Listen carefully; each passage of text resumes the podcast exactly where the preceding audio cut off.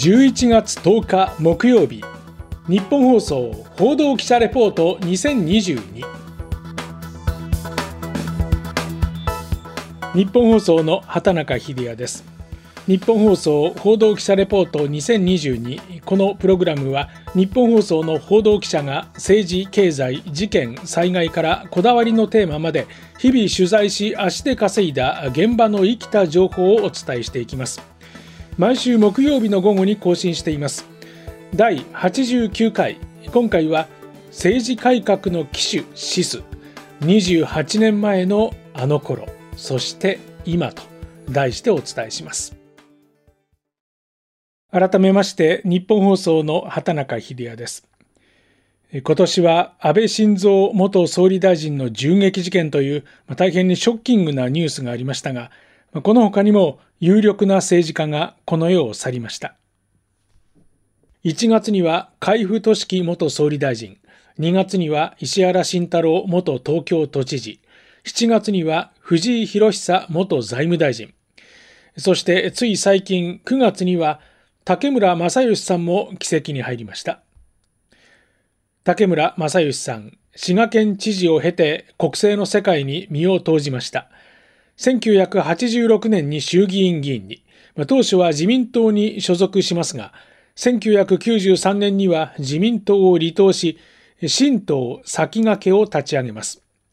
当時は政治改革の旗手の一人とされていました。私たちは苦しみながらお世話になった党を離れました。そして今日、大変爽やかな気持ちで新しい政治家集団、新党の結成を国民の皆様の前に発表をさせていただくことになりました。新天地へ出て、思い切って日本の政治の中で、私たちの志を堅持をしながら、新しい出発をできることを大変幸せに思います。竹村さんはその風貌からムーミンパパの愛称で親しまれました。この頃のことを竹村さんの秘書を務め、自らも衆議院議員を2期経験した宇佐美昇さんに話を聞きました。秘書の初日、そして決闘当時を振り返ります。こんなに包容力のある人っているんだなと。初日にですね、まあ私秘書としてあれなのかもしれないけど、あの、いつものように、ちょっとカラフルなワイシャツで行ったんですね。そしたら、もう他の秘書さんたち当たり前ですけど、みんな白いワイシャツで、ただ持ってなかったんで、白いワイシャツを。で、そしたら、いや、元気な色やなーって言って、元気に、事務所元気になるわとか言ってくれて、ああ、よかったっていうのが秘書になった初日の記憶でございます。先駆けを作った時もまさになんかみんなサークルみたいな、当時議員の方10人集まってたんですけど、その熱気っていうんですかね、ワイワイ感は本当に、あの、今思えば40、50、もしかしたら60前後までの人も入ってるんですけど、みんななんかもっと若い感じのね、決闘のあの記者会見だったなって覚えてます。ちなみにこの年の7月の衆議院選挙、選挙特番で私は新党先駆けの担当となりました。取材した時にはポスターの前でメンバーが談笑しながら記念撮影で盛り上がるなど、新党先駆けは、いわば気さくなおっさんたちの集まりに見えました。ちなみにそのメンバーには、後の総理大臣となる鳩山幸夫氏も含まれていました。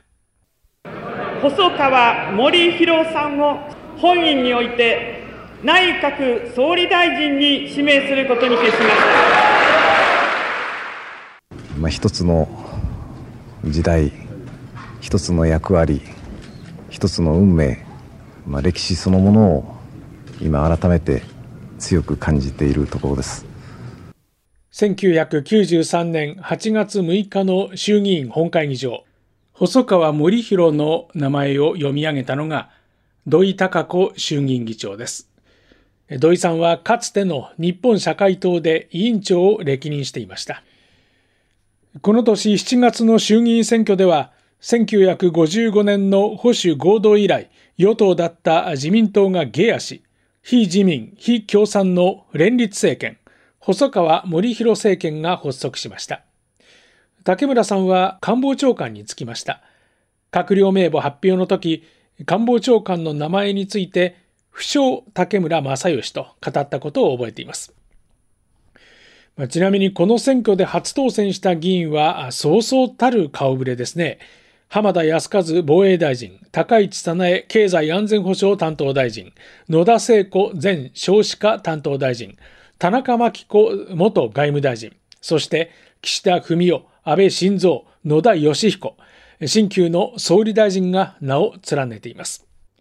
今回インタビューに応じた宇佐美昇さんもその一人。当時最年少となる26歳での当選でした。でこの時期焦点となったのが政治改革。まあ、中でも選挙制度改革はそれまでの中選挙区制がリクルート事件以降派閥力学、金権政治の温床になっているとして変えるべきかどうか、メディアも巻き込む一大議論となりました。宇佐美さんです。選挙制度ってもうものすごい自分たちの政治生命もかかるし、日本の未来も選んでいくというすごい強い使命感を与野党みんながですね、盛り上がってたというのが、夜11時ぐらいまとか12時に本会議って結構ザラにあったので、はい。それはそれですごい大変だったなと、かつ充実してたなと思いますね。しかし選挙制度を変えることは政治家自身の身分、まあ、すなわち政治生命にも関わりますので賛否は大きく分かれます。選挙制度改革を含めた政治改革関連法案は衆議院通過後参議院で否決されるという異例の事態となりました。白色票118票、青色票130票。よって法案は否決されました。その後、両院協議会、衆議院議長提案などを経て、1994年1月29日、施行期日を削除した上で成立します。要請案に賛成の皆さんの起立を求めます。起立多数、よって要請案とも可決いたしました。当時の細川総理大臣です。大きな山を越えたと。まあ、ひとまずえー、ほっとした感じがいたしております。そして11月には選挙区の区割りを定めた改正公職選挙法などが成立して選挙制度改革に関する一連の動きは決着。小選挙区比例代表並立制という新たな選挙制度がここに誕生しました。選挙区で1人しか当選しない小選挙区。これに小選挙区との重複立候補も可能な比例代表制が加わります。比例代表は党名を選ぶ高速名簿式ですが、重複立候補の場合、比例の順位を政党内で各候補同じ順位にし、惜敗率の高さをもって当落を決める方法も導入されました。でこの惜敗率とは、各選挙区でトップ当選を果たした候補の得票数に対する割合、つまりトップ候補に対してどれだけ前線したかを示す尺度というわけです。小選挙区で落選しても比例代表で復活当選する議員も出てきまして、当時はゾンビ議員なんて呼ばれました。かなり複雑な制度ですが、定員の見直しなど細かい変更を経て現在に至っています。当時は政権交代可能な制度と期待されました。2009年には民主党を中心とする政権が誕生し、実際それは現実になったわけですけれども、一方でやり残したこともあったようです。政治改革は今もって道半ば。宇佐美さんが振り返ります。小選挙区にするならですね、まあ、2世3世でも優秀な方もいるにしても、必ず予備選挙があるような仕組みを作るっていうのが、代表もそうですし、みんなそうだったんですが、受け入れてもらえずですね、政治資金についても、団体企業の寄付はやめると原則。という中で、政党助成金としてということだったんですが、結局政党には企業団体の寄付が OK だということで残ってしまったせいで、今ももう政党支部が山ほどできてですね、それが結局個人と何が違うんだと。まだまだ道半ばの政治改革だったなという思いは30年経ってもあります。当時1994年の政界は激動を極めました。選挙制度改革をめぐる採決では、討議に反する議員が続出。特に当時の社会党は分裂の危機に陥りました。さらにその直後、細川政権は国民福祉税構想を打ち出して頓挫。これを機に急速に内閣への支持が低下し、細川政権は8ヶ月余りで退陣に追い込まれました。政権のバトンは畑務政権に引き継がれますが、社会党の連立離脱により少数与党での発足を余儀なくされ、わずか2ヶ月余りの短命内閣となります。そして6月にこれは今もウルトラ C と呼ばれます。かつて政敵であった自民党と社会党が手を組み、これに新党先駆けが加わり、社会党の村山富一委員長を総理とする自社差連立政権がスタートするわけです。竹村さん率いる新党先駆けは与党の一角にとどまるというしたたかさを見せますが、その後、先駆けのメンバーらが民主党を旗揚げ、竹村さんは合流を拒否されます。これが排除の論理と呼ばれました。新党先駆けは勢力が縮小し、2002年に回答しました。あの時の選挙制度改革がもたらしたものは何だったんでしょうか。宇佐美さんは政党の力が一人一人の議員より強くなったと指摘します。特にあの比例との兼ね合いの中で解散してから政党が候補者見つけるとか、あの、それもありなんでしょうけれども、どうかなっていう方もね、多々お見受けするし、もっともっと大胆な発言や行動っていうのはしても全然いいと思うんですが、ただ、党の代表や幹事長が嫌だって言ったらもうその党で出れませんみたいな、あ排他的な、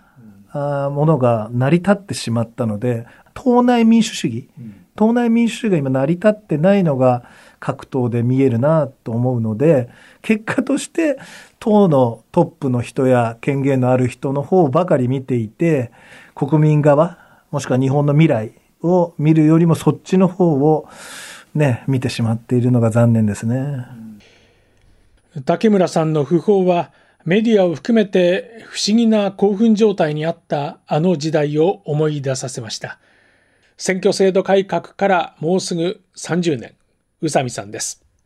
重要政策については、えー、もっともっと僕は国民投票、つまり国民直接参加してもらう形